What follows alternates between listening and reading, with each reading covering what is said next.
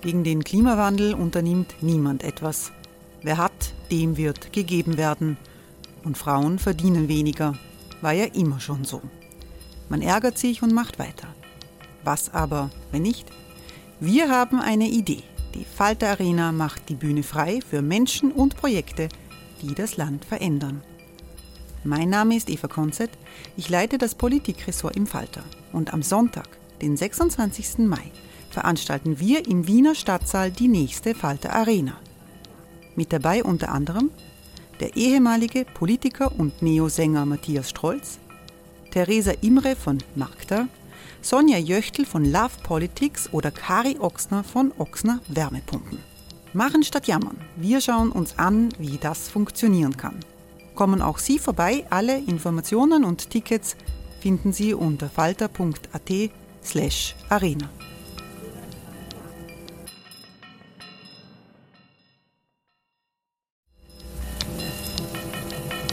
Falter-Podcasts werden durch Werbung unterstützt.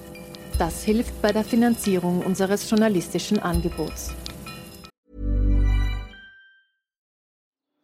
Die Erderhitzung ist kein Gefühl, aber mit vielen Gefühlen verbunden. Sorgen etwa oder Angst. Eine Veranstaltung gegen diese Ohnmacht ist Tipping Time, eine Klimakonferenz der Zivilgesellschaft. Von 9.5. bis 11.5. findet Tipping Time in Kooperation von Globe Art, Solektiv und Tangente St. Pölten statt und lädt ein zu Diskurs, Diskussionen und Workshops mit namhaften Vortragenden wie Nikolai Schulz und Friederike Otto. Weitere Informationen finden Sie auf www.tangentesanktpölten.at.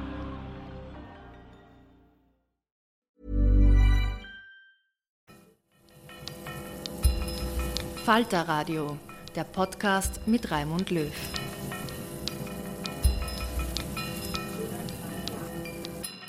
Herzlich willkommen, liebe Zuhörerinnen und Zuhörer, bei der 33. Folge von Schäuber fragt nach. An sich freut es mich ja, wenn Gedanken, die ich in diesem Podcast formuliere, von aufmerksamen Zuhörerinnen und Zuhörern aufgegriffen und manchmal sogar realisiert werden. Das birgt allerdings auch die Gefahr, dass man missverstanden wird. Das dürfte mir passiert sein mit einem Vorschlag, den ich in der Folge 8 der Justizministerin Alma Sadic gemacht habe. Damals ging es um die Frage, wohin mit Christian Pilnacek. Der hat damals gerade für Aufsehen gesorgt, weil er sich mit Prominenten aus dem Umfeld der ÖVP getroffen hat, gegen die gerade ermittelt wurde. Ich habe daraufhin der Ministerin Folgendes vorgeschlagen. Wäre das nicht ein für alle Seiten gesichtswahrender Kompromiss, wenn man für Pilnacek eine auf seiner Kommunikationsbegabung basierende neu geschaffene Funktion findet, konkret als Staatsanwaltschaftsombudsmann für Interventionen aller Art. Alma Sadic hat darüber sehr gelacht. Christian Pilnacek hingegen dürfte sich gedacht haben, gute Idee, so mache ich das. Wie wir mittlerweile aus seinen nun öffentlich gewordenen Chat-Nachrichten wissen, dürfte er dafür auch sein Kundendienstangebot deutlich erweitert haben. Vorbereitung von beschuldigten Ministern auf ihre Einvernahme, Dirty Campaigning gegen lästige Antikorruptionsbehörden, Formulierung von parlamentarischen Anfragen gegen die Justizministerin, Ausarbeitung von Gesetzesänderungen, um die Arbeit der Korruptionsstaatsanwaltschaft zu erschweren, eine breite Dienstleistungspalette, die weit über einfache Interventionen hinausgeht. Dabei dürfte Pilnacek sogar einen neuen Beruf kreiert haben, nämlich den des Hausdurchsuchungsberaters. Dies Unangenehme bei solchen Hausdurchsuchungen ist ja, dass sie in der Regel nicht vorangekündigt werden. Wir erinnern uns an HC Strache, der nur mit einer Unterhose bekleidet den Ermittlern die Tür öffnen musste. In seinem Fall besonders unangenehm, weil er ja, wie man mittlerweile weiß, in seiner Unterhose eine von seiner Wahrsagerin empfohlene geweihte eiförmige Messingschale getragen hat. Jedenfalls hat er den Ermittlern zugleich sein Mobiltelefon ausgehändigt, Denn wer weiß, wenn die zur Ortung Metalldetektoren mithaben, wo die dann zu suchen begonnen hätten. Sowas will man sich doch eher ersparen. Ich glaube, das mag nicht einmal der Gernot Blümel. Also zumindest nicht von wildfremden Leuten. Und deshalb nimmt man sich einen Hausdurchsuchungsberater. Der sorgt für rechtzeitige Vorabinformation über bevorstehende Nachschauaktionen und gibt auch noch Tipps, was bei der Durchsuchung gefunden werden darf. Nämlich, so wie Pilnacek schreibt, passendes. Wenn das der Staatsanwaltschaft nicht genügt, muss sie sehen, wie sie zum Meer kommt. Mit Zwangsgewalt werden die angestrebten Beweismittel von Externen kaum zu finden sein. Pilnacek interpretiert so eine Hausdurchsuchung also als Geben und Nehmen und erinnert die Durchsuchten dabei an das Motto, was sie gerne geben. Ich könnte mir ja vorstellen, dass man als Hausdurchsuchungsberater auch noch mit anderen Fragen konfrontiert wird. Darf man den Ermittlern Hausschuhe anbieten? Soll man für sie Kuchen und Kaffee vorbereiten oder lieber ein Begrüßungsschnapsel? Ist es zulässig, den Durchsuchungsvorgang aufmunternd zu kommentieren? Beispielsweise mit Nein, das, nein, nein, nein, da ist es kalt, ganz kalt, ja. Ja, da drüben beim Regal wird's ein bisschen warm, wärmer, ja, heiß, oh, oh, oh, oh, und jetzt habt's den USB-Stick gefunden. Gilt es als unhöflich, die eigene Handy-SIM-Card vor der Beschlagnahme zu vernichten, so wie Oberstaatsanwalt Fuchs das gemacht haben dürfte? Und Gibt es für heikle elektronische Datenträger ein Outdoor-Kinderwagen-Service? Fragen über Fragen. Sehr gut gefällt mir auch, dass beim Thema Hausdurchsuchungsberatung zusammenwächst, was zusammengehört. Wer, glauben Sie, liebe Zuhörerinnen und Zuhörer, ist bei diesem Thema der Rechtsanwalt von Christian Bilnacek? Richtig, natürlich Dieter Böhndorfer. Österreichs Hausdurchsuchungskritiker Nummer eins, den ich zu diesem Thema hier schon zitieren durfte, nämlich seinen Kommentar, in dem er Hausdurchsuchungen als unnötige Ressourcenverschleuderung entlarvt. Denn es werden Unmengen an Akten abgeschleppt, die dann die Amtszimmer füllen. Die meisten der sichergestellten Materialien wären gar nicht notwendig, da eine gezielte Anfrage nach bestimmten Unterlagen seitens eines kompetenten Staatsanwaltes im Regelfall korrekt erledigt würde. Im Krisenfall eines Strafverfahrens bemühen sich alle um Korrektheit. Na sicher. Nach dieser Logik könnte sich auch die Polizei künftig aufwendige Verkehrskontrollen ersparen und durch gezielte Lenkeranfragen ersetzen. Denn im Krisenfall einer Alkoholisierung oder Führerscheinlosigkeit bemühen sich bekanntlich alle um Korrektheit. Das heißt, wir dürfen davon ausgehen, dass auch Christian Pilnacek uns um Korrektheit bemüht, erklären wird, wie er seine auch grammatikalisch fragwürdige Chatnachricht an Blümels Kabinettchef Wolfgang Niedrist gemeint hat. Wer vorbereitet Gernot auf seine Vernehmung? Sollte ihm das nicht gelingen, wird sich die Frage stellen, wer vorbereitet System Pilnacek auf Game Over? Und weil ich vorhin gesagt habe, da wächst zusammen, was zusammengehört. Das gilt auch hier. Denn Pilnaceks Chatpartner Wolfgang Niedrist hat sich, wenig überraschend, auch mit ÖBAG-Chef Thomas Schmidt ausgetauscht. Hi Tom, darf ich mit deinem Kommen zu meiner Feier nach der lästigen Krisensitzung rechnen? Pilnacek nimmt dich sicher mit. Dazu natürlich noch ein Zwinker Smiley. Schmidt war also das Party-Mitbringsel vom Pilnacek. Und die beiden haben auch miteinander gechattet. Das war ein irre guter Auftritt in der ZIP. Gratulation. Da habe ich echt Respekt. Schreibt Schmidt in seinem unverkennbaren Stil an Pilnacek, der antwortet, Danke. Deine Rückmeldung bedeutet mir viel. Das fügt sich nahtlos in den melodramatischen Tonfall, der in den bislang öffentlich gewordenen Chatnachrichten von Thomas Schmidts Handy gepflegt wird. Ich habe in der Vorwoche hier ausführlich daraus zitiert. Dabei hat sich gezeigt, dass es darin nicht nur um Postenschacher und Machtmissbrauch geht, sondern auch um Liebe. Liebe in all ihren Spielarten.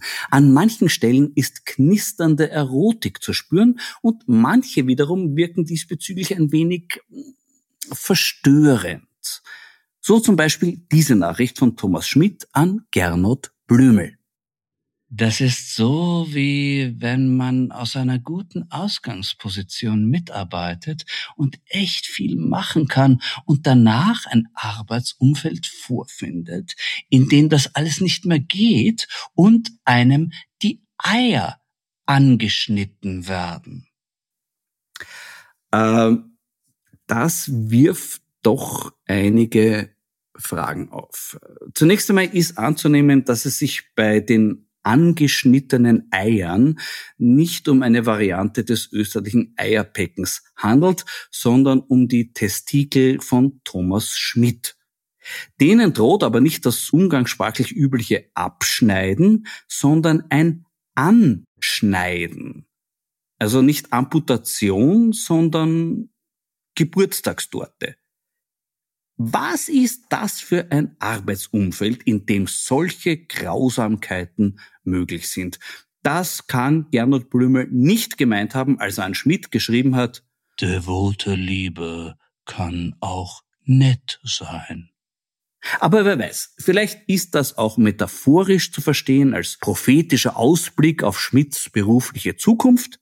Seine sofortige Abberufung bei der ÖBAG wäre ein Eier Abschneiden gewesen. Dass er noch ein Jahr bleiben darf, kann man nun als Anschneiden derselbigen bewerten. Offen bleibt, ob Thomas Schmidt am Ende nur eine Fußnote in der Geschichte der ÖVP gewesen sein wird.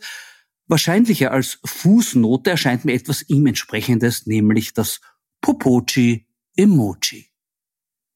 Seine Chatnachrichten werden uns jedenfalls noch länger beschäftigen. Und da hat man dieser Tage öfters den Satz gehört, verglichen mit diesen Chats ist das Ibiza-Video harmlos.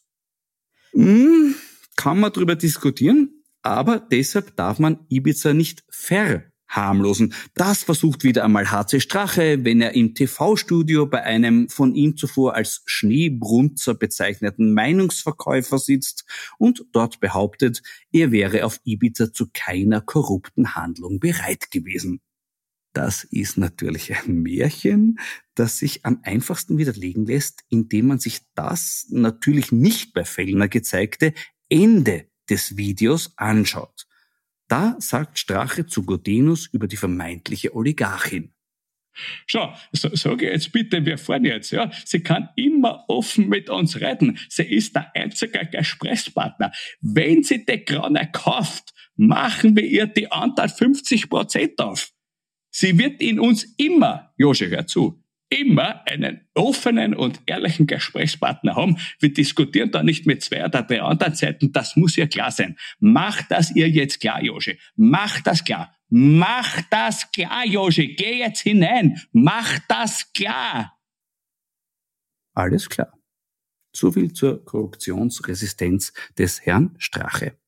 Wie ausgeprägt die beispielsweise beim Thema Spesenbetrug war, wird er vermutlich bald schon vor Gericht erörtern dürfen. Ah, da hätte ich noch einen Tipp für ihn. In den meisten Justizgebäuden gibt es beim Eingang Metalldetektoren.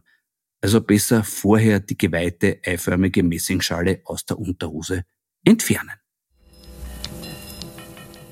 Mein heutiger Wein passt sowohl zum Thema Schmidt-Chats als auch zu HC Strache. Es ist der Pekatum 18 vom Weingut Leberl und Pekatum heißt ja bekanntlich Sünde. Und ähnliches wie für die Handys von Schmidt und Strache gilt auch für diesen Wein. Der wird uns noch lange Freude machen. Ich hatte unlängst das Glück, den 2006er zu trinken. Der war wunderbar gereift und das Potenzial dafür schmeckt man jetzt auch schon beim 18er. Prost!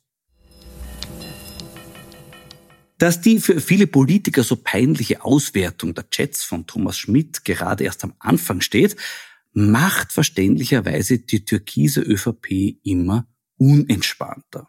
Bislang hat sie vor allem auf Ablenkungsmanöver gesetzt, jetzt versucht sie es immer öfter mit direkten Angriffen auf Oppositionspolitiker und unbotmäßige Journalisten. Ganz besonders schlimm ist es, wenn ein Oppositionspolitiker zuvor auch noch unbotmäßiger Journalist war, so wie mein heutiger Gesprächspartner, der Abgeordnete der NEOS und ehemalige Herausgeber des Kuriers, Helmut Brandstetter.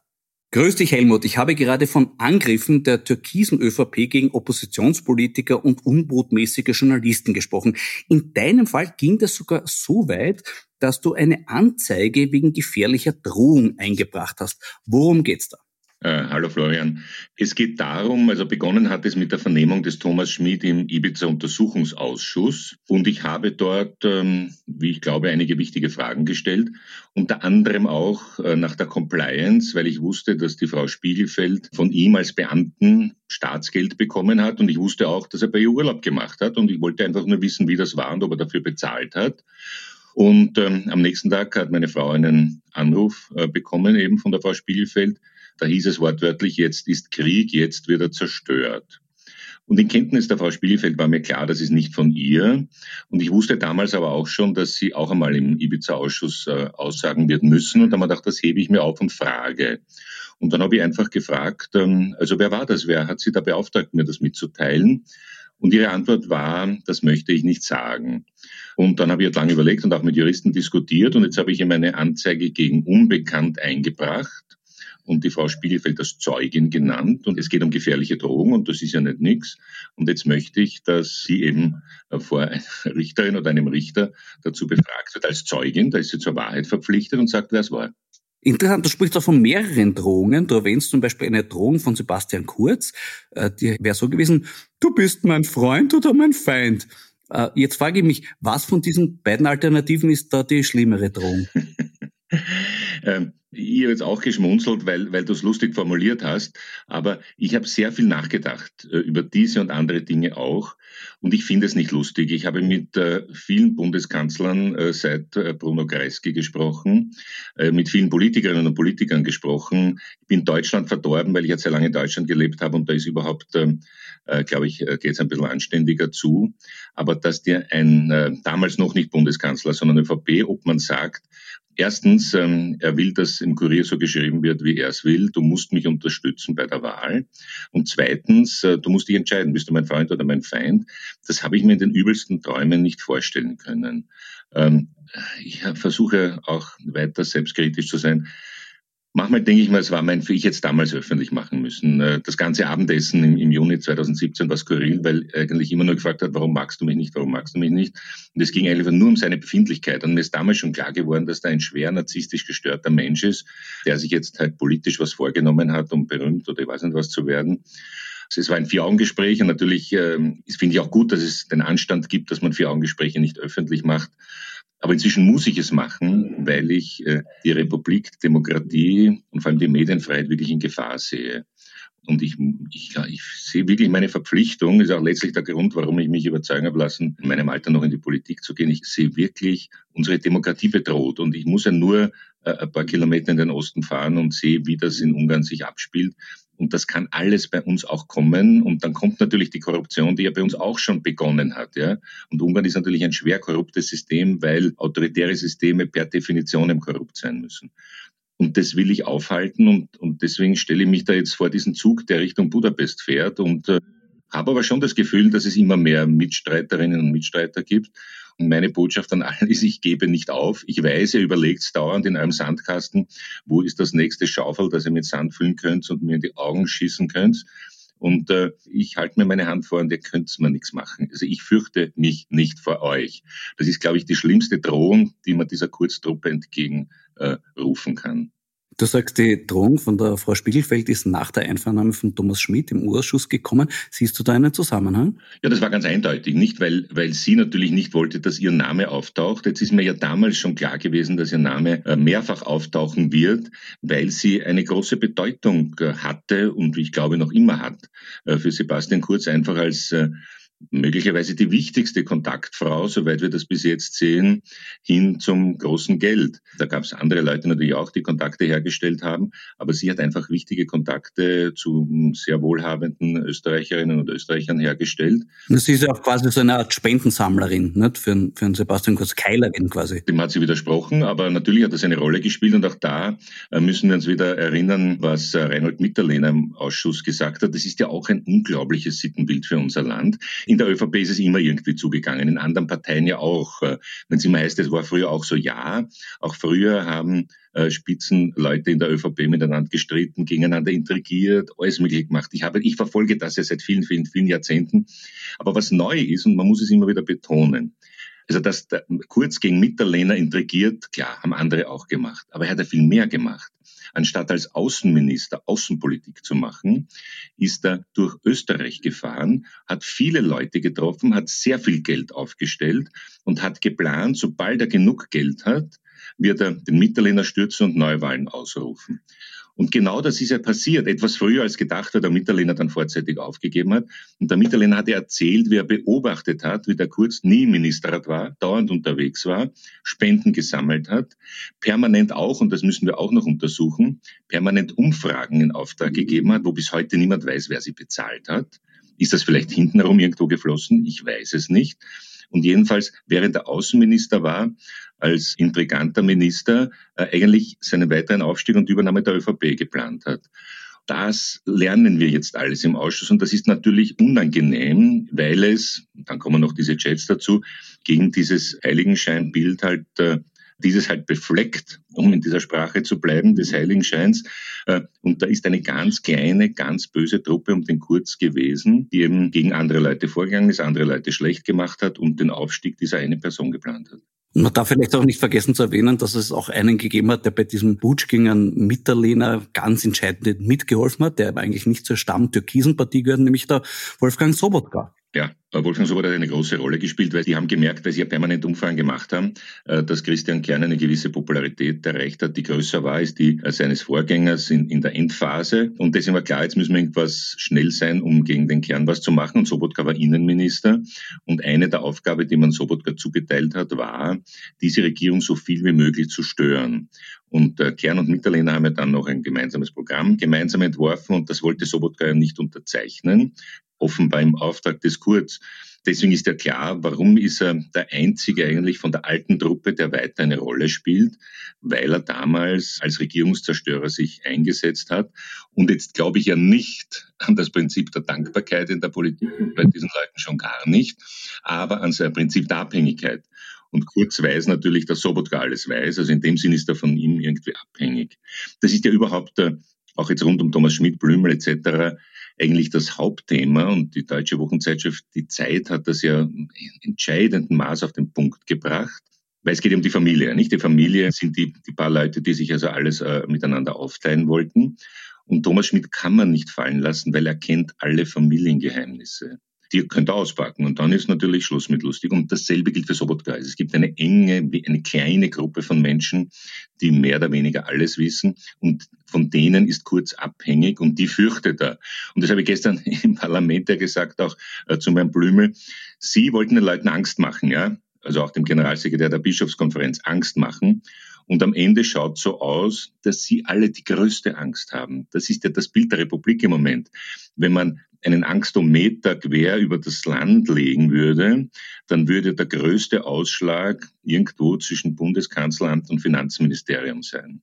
Das sind die Leute, die im Moment am aller, aller, allermeisten Angst haben. Erstens einmal, weil sie sehr viel zu verlieren haben und zweitens, weil sie wissen, was sie getan haben und sie wissen, wenn das rauskommt, dann sind sie natürlich politisch am Ende. Persönlich wünsche ich Ihnen alles Gute. Ich wünsche Ihnen, dass Sie um die Welt fahren, sich die Welt anschauen, lernen, dass Sie charakterbildende Seminare belegen und ein bisschen versuchen, was vom Leben zu verstehen.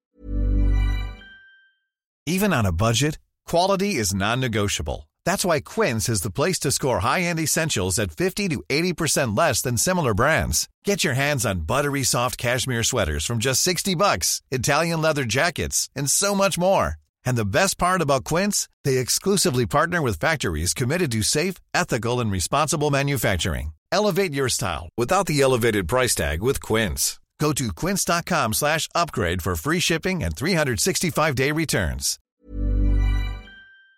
Stehen. An diesem Tag im Urschuss, wo der Thomas Schmidt seine Einvernahme hatte und wo dann nachher die Drohung passiert ist, da war ja auch der Sebastian Kurz, der wurde da auch einvernommen. Ich war damals auch dort und ich erinnere mich daran, was du dem Bundeskanzler dort gesagt hast. Ich zitiere dich jetzt.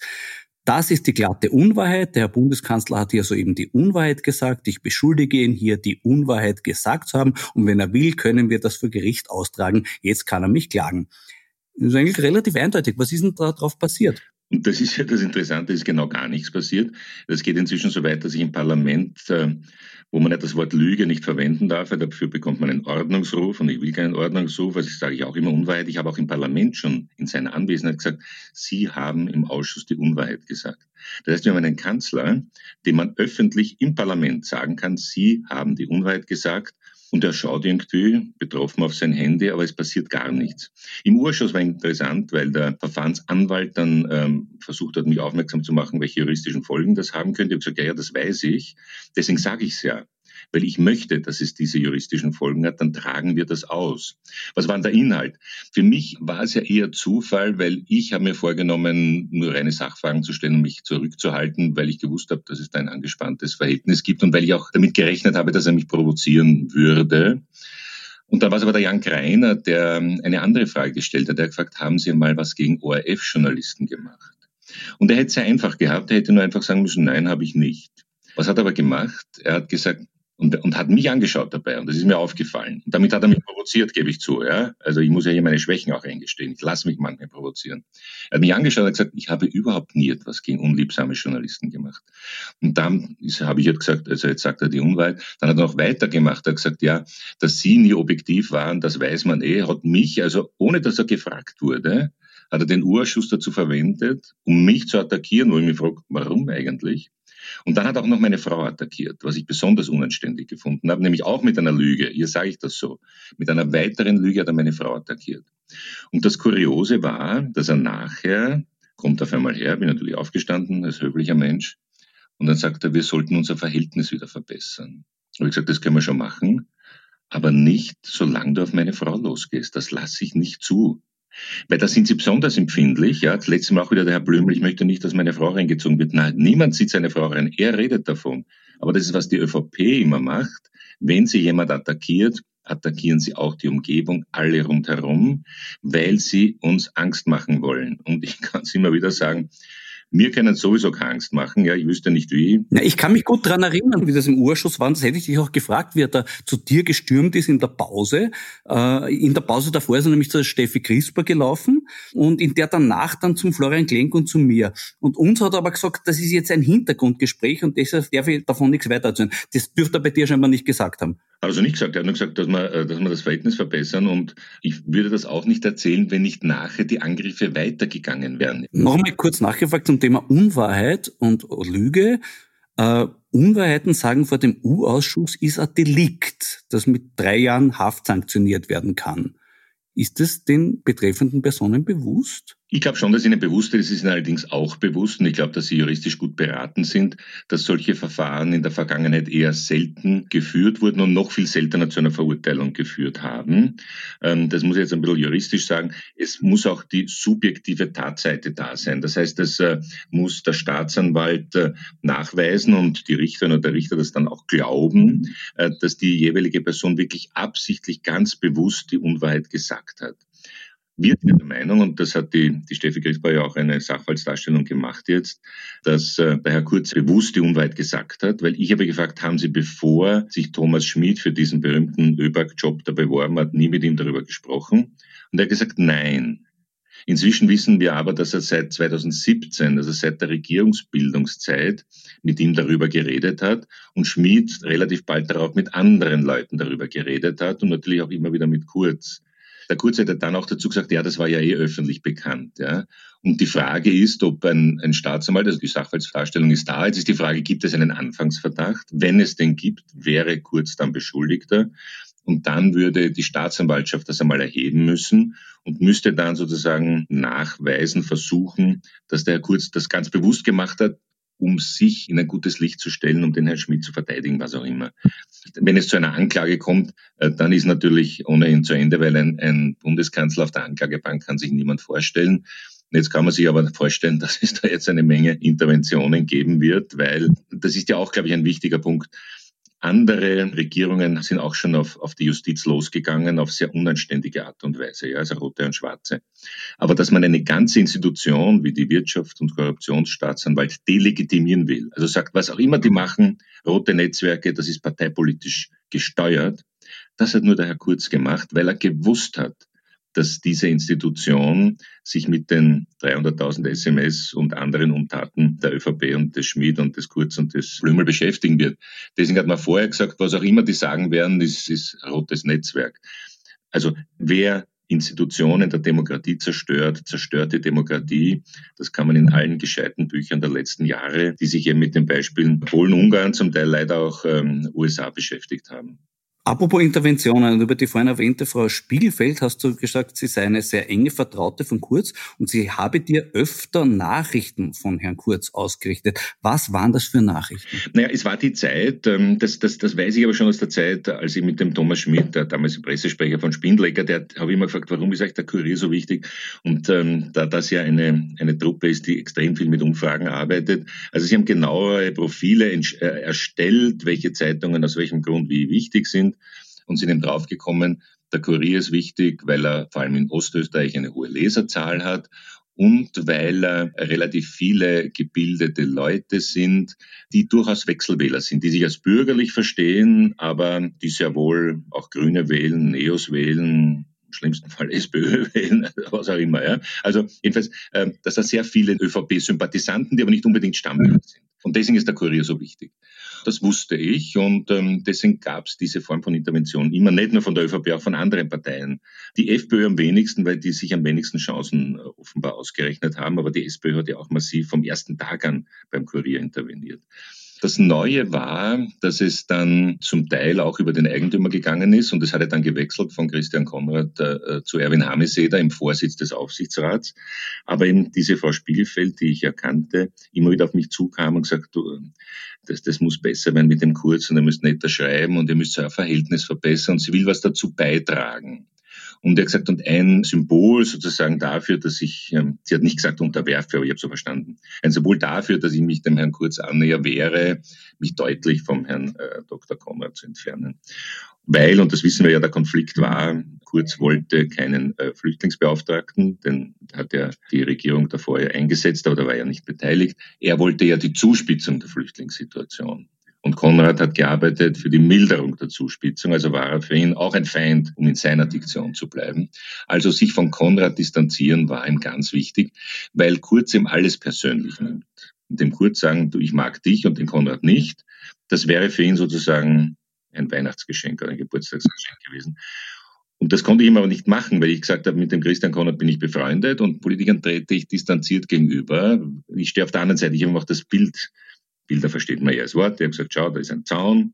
Und auf der einen Seite ist die Politik, auf der anderen Seite sind die Journalisten. Das heißt, wir spielen sozusagen am selben Spielfeld, aber es ist ein Zaun zwischen uns. Und ich bitte, das zu respektieren. Und das hat er natürlich nicht respektiert und respektiert es bis heute nicht. Für ihn sind Journalisten Herolde. Ja? Das sind Lautsprecher, Verkünder seiner alleinigen Wahrheit. Und das ist halt Orban und das dürfen wir nicht zulassen. Aber dass es auch so ins Persönliche ging. Du musst dich von dem distanzieren, das hat mich schon auch sehr nachdenklich gemacht, äh, was denn dann noch alles dahinter steckt. Du hast den Erwin Hameseder erwähnt, der Nachfolger, das heißt, er ist ja. in die Fußstapfen von Christian Konrad getreten ist für mich die Frage, ob man das in diesem Fall so sagen kann. Also, wobei in extrem großen Fußstapfen bilden sich auch manchmal Pfützen, wo dann auch Einzeller ein schönes Leben haben können. Jedenfalls hat der dann die Martina Salomon als Chefredakteurin eingesetzt. Und das hat etwas Historisches ausgelöst, das man sich früher nie hätte vorstellen können, nämlich der Kurier hat so viele Leser verloren, dass er sogar klar hinter dem Standard zurückgefallen ist. Äh, wundert dich das? Also ich habe mir vorgenommen, äh, über den Kurier und auch über meine Nachfolgerin nicht zu sagen. Das ist jetzt ihr Thema und damit muss sie sich beschäftigen. Was ich schon sagen möchte, ist, dass, äh, dass ich jede Journalistin, jeden Journalisten aufmerksam machen möchte, dass man sich von niemandem abhängig machen darf.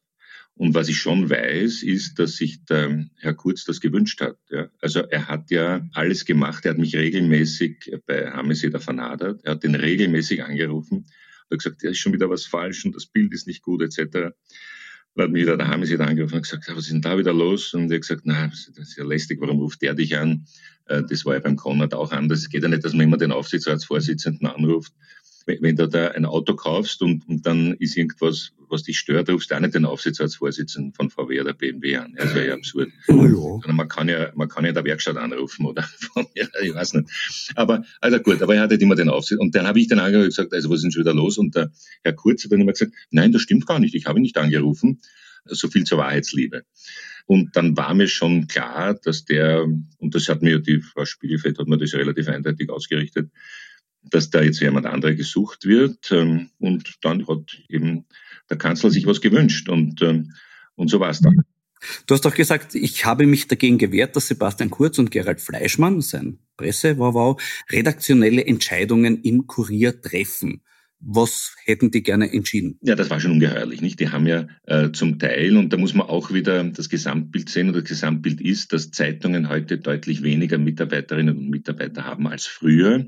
Und die Presseabteilungen der Ministerien unendlich viel mehr Mitarbeiter haben. Also ein Bundeskanzler Franitzky hatte den Karl Grammer und den Andreas Meilert-Pokorny, zwei Pressesprecher, dann ist der Grammer auch noch Kabinettschef geworden und die beiden ähm, haben die Pressearbeit des Franitzky gemacht, ohne die Social Media, muss man sagen. Ja? Also dass der Social Media noch was dazukommt, sollen noch fünf Leute sein, dann wären die sieben gewesen.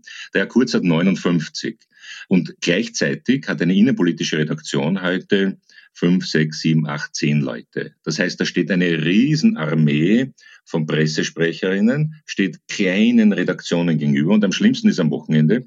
Am Freitag müssen die Redaktionen die Samstag- und Sonntagzeitung schon vorbereiten, zum Teil auch Montag, während die noch immer so viele Leute sind. Das heißt, am Samstag kommen dann fast fertige Artikel. Äh, schaut, das könnt ihr noch haben für Sonntag, für Montag. Ja? Und wenn die das nicht gleich nehmen, dann wird der Druck aufgebaut. Das habe ich auch erlebt. Also das berühmteste Beispiel habe ich in meinem Buch über Kurz und Kickel auch geschrieben, war die sogenannte Reform der Sozialversicherung, Sparen im System, wo die erzählt haben, es gibt hunderte Dienstautos und, und Millionen werden verspekuliert etc. Da haben die einfach äh, uns geschickt, eins, zwei, drei, vier, fünf, schaut, das sind die Punkte, das wäre eine gute Geschichte für morgen. Und ich habe dem Redakteur gesagt, okay, schau dir das an und, und telefoniere ein bisschen rum, ob das stimmt. Und wir innerhalb von einer halben Stunde sind wir drauf gekommen, nichts davon hat gestimmt. Und habe ich den Pressesprecher angerufen und gesagt, wissen Sie was, äh, sowas schickt uns nicht mehr, weil das macht uns eine unnötige Arbeit. Das stimmt ja alles nicht. Ach so, ja, aber wir sind schon der Meinung und sowieso, na, ich habe es recherchiert, stimmt nicht. Und dann kommt der Druck wieder, dann ist wieder der Anruf gekommen, warum habt ihr das nicht geschrieben über den Aufsichtsrat? Ja, weil es falsch ist. Aha, gut, einverstanden.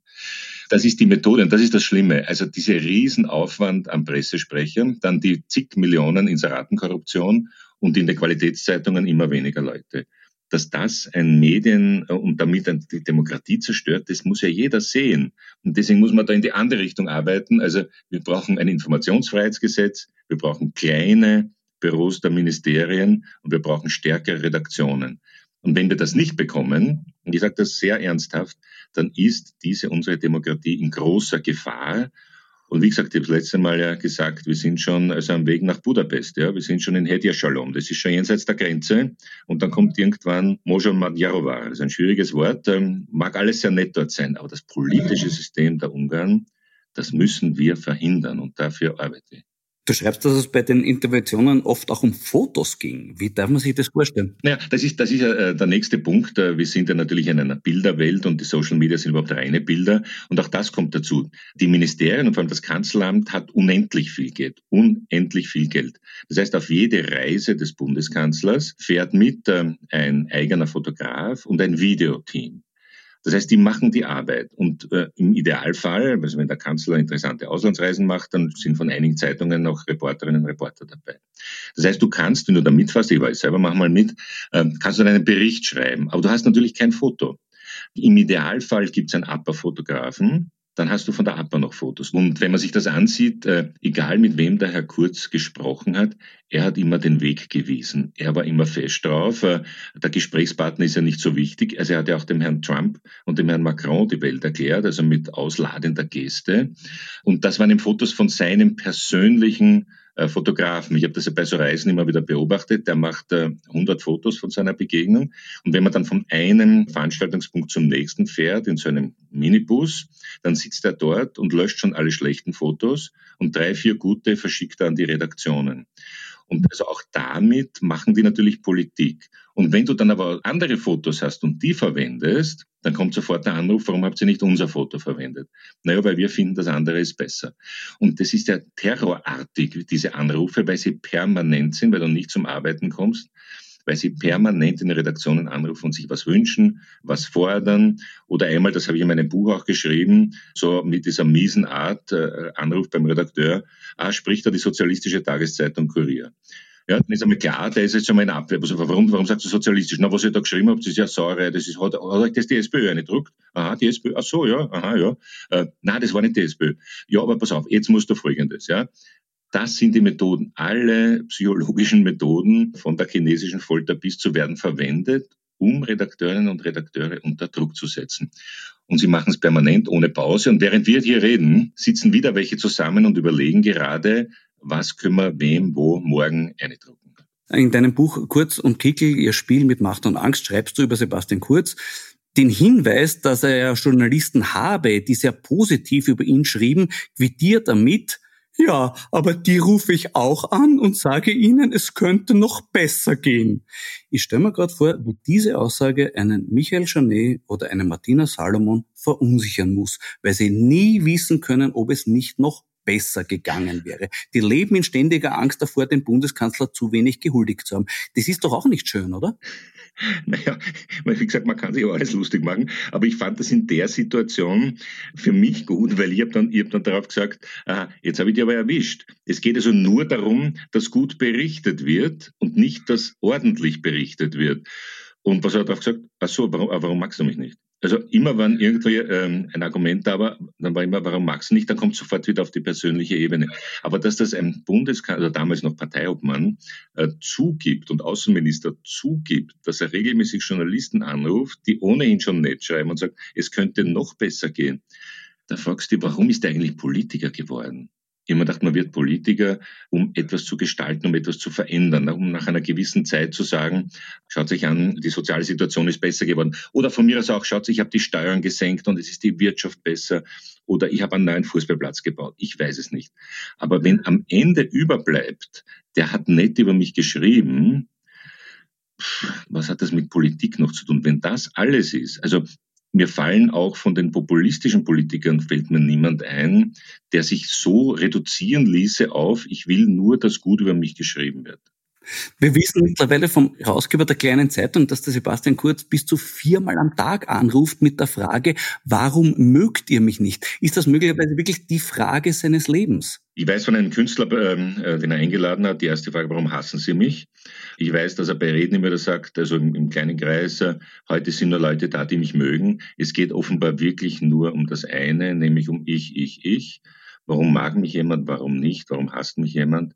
Und um nichts anderes. Andere Politiker haben was Spielerisches äh, und wollen natürlich dann auch irgendwie geliebt werden, aber wollen wenigstens rundherum ein Spiel haben. Aber er will auch das Spiel nicht, sondern er will nur die Unterwerfung, äh, ich mache alles für dich, ich mag dich oder liebe dich, ich liebe meinen Kanzler, das muss man halt sagen. Ähm, dann wird man Überchef.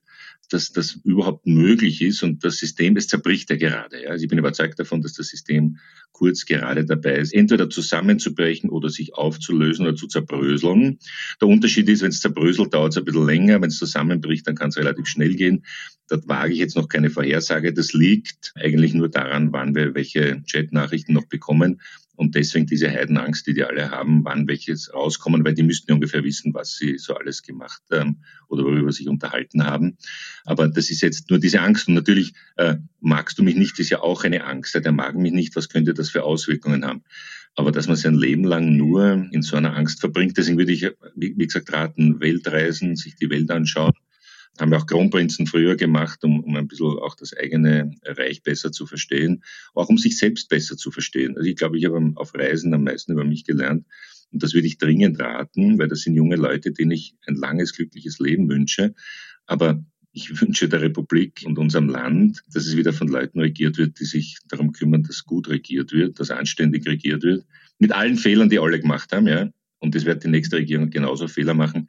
Aber das ist nicht nur um ich, ich, ich geht. Das wäre ein schöner positiver Ansatz jetzt eigentlich zum Schluss, dass man sagt, äh, lieber Herr Bundeskanzler, gehen Sie doch einfach mal ein bisschen auf Reisen und lernen, äh, auf Lernreisen. Äh, gönnen Sie sich und uns ein bisschen Urlaub. Du hast gestern im, im Parlament übrigens noch an den Anstand von Gernot Blümel appelliert. Ich habe hab ans Gewissen, ich, ich habe gesagt, wenn ich ihn jetzt auffordere, zurückzutreten, tritt er natürlich nicht zurück. Aber was ich ihm raten würde, all diesen Leuten raten, setzt euch allein wohin oder geht's durch den Wald und denkt nach, was ihr getan habt. Ohne dass euch jemand anklagt oder sich selber anklagt. Das ist nur analysieren. Die sind ja hoffentlich durchschnittlich bis überdurchschnittlich intelligent und analysefähig. Nachdenken, was habe ich denn da gemacht? Was habe ich da geschrieben? Wo bin ich da hineingeraten? Und ans Gewissen, ja. Also, passt das überhaupt und passt das zu mir oder soll ich nicht einen Neuanfang machen? Vielleicht gibt es Sekunden, wo sie, wo die selber diese Gedanken haben und dann wollte ich einfach das nur verstärken. Das ist ein sehr schöner Ansatz. Da kann ich nur ganz generell, wie immer sagen, möge diese Übung gelingen. Lieber Helmut, danke für das Gespräch. Danke, Florian, alles Gute. Das war die 33. Folge von Schäuber fragt nach. Nächste Woche wird der Präsident der Internationalen Staatsanwältevereinigung, Gerhard Jarosch, mein Gast sein. Für heute sage ich Danke fürs Zuhören. Allen männlichen Zuhörern möchte ich im Sinne von Thomas Schmidt und Harze Strache empfehlen, passen Sie auf, dass Ihnen keine intimen Körperteile angeschnitten werden. Zur Not schützt da auch eine geweihte eiförmige Messingschale in der Unterhose. Und natürlich gilt auch hier, bleiben Sie aufmerksam. Ihr Florian Schäuber.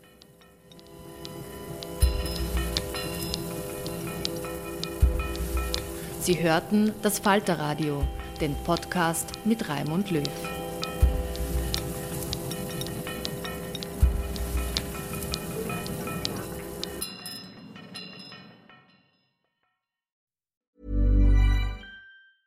Normally, being a little extra can be a bit much, but when it comes to healthcare, it pays to be extra. And United Healthcare makes it easy with Health Protector Guard fixed indemnity insurance plans. Underwritten by Golden Rule Insurance Company, they supplement your primary plan, helping you manage out of pocket costs without the usual requirements and restrictions like deductibles and enrollment periods. So when it comes to covering your medical bills, you can feel good about being a little extra. Visit uh1.com to find the Health Protector Guard plan for you. Even when we're on a budget, we still deserve nice things. Quince is a place to scoop up stunning high end goods for 50 to 80% less than similar brands. They have buttery soft cashmere sweaters starting at $50, luxurious Italian leather bags, and so much more. Plus, Quince only works with factories that use safe, ethical, and responsible manufacturing. Get the high-end goods you'll love without the high price tag with Quince. Go to quince.com/style for free shipping and 365-day returns.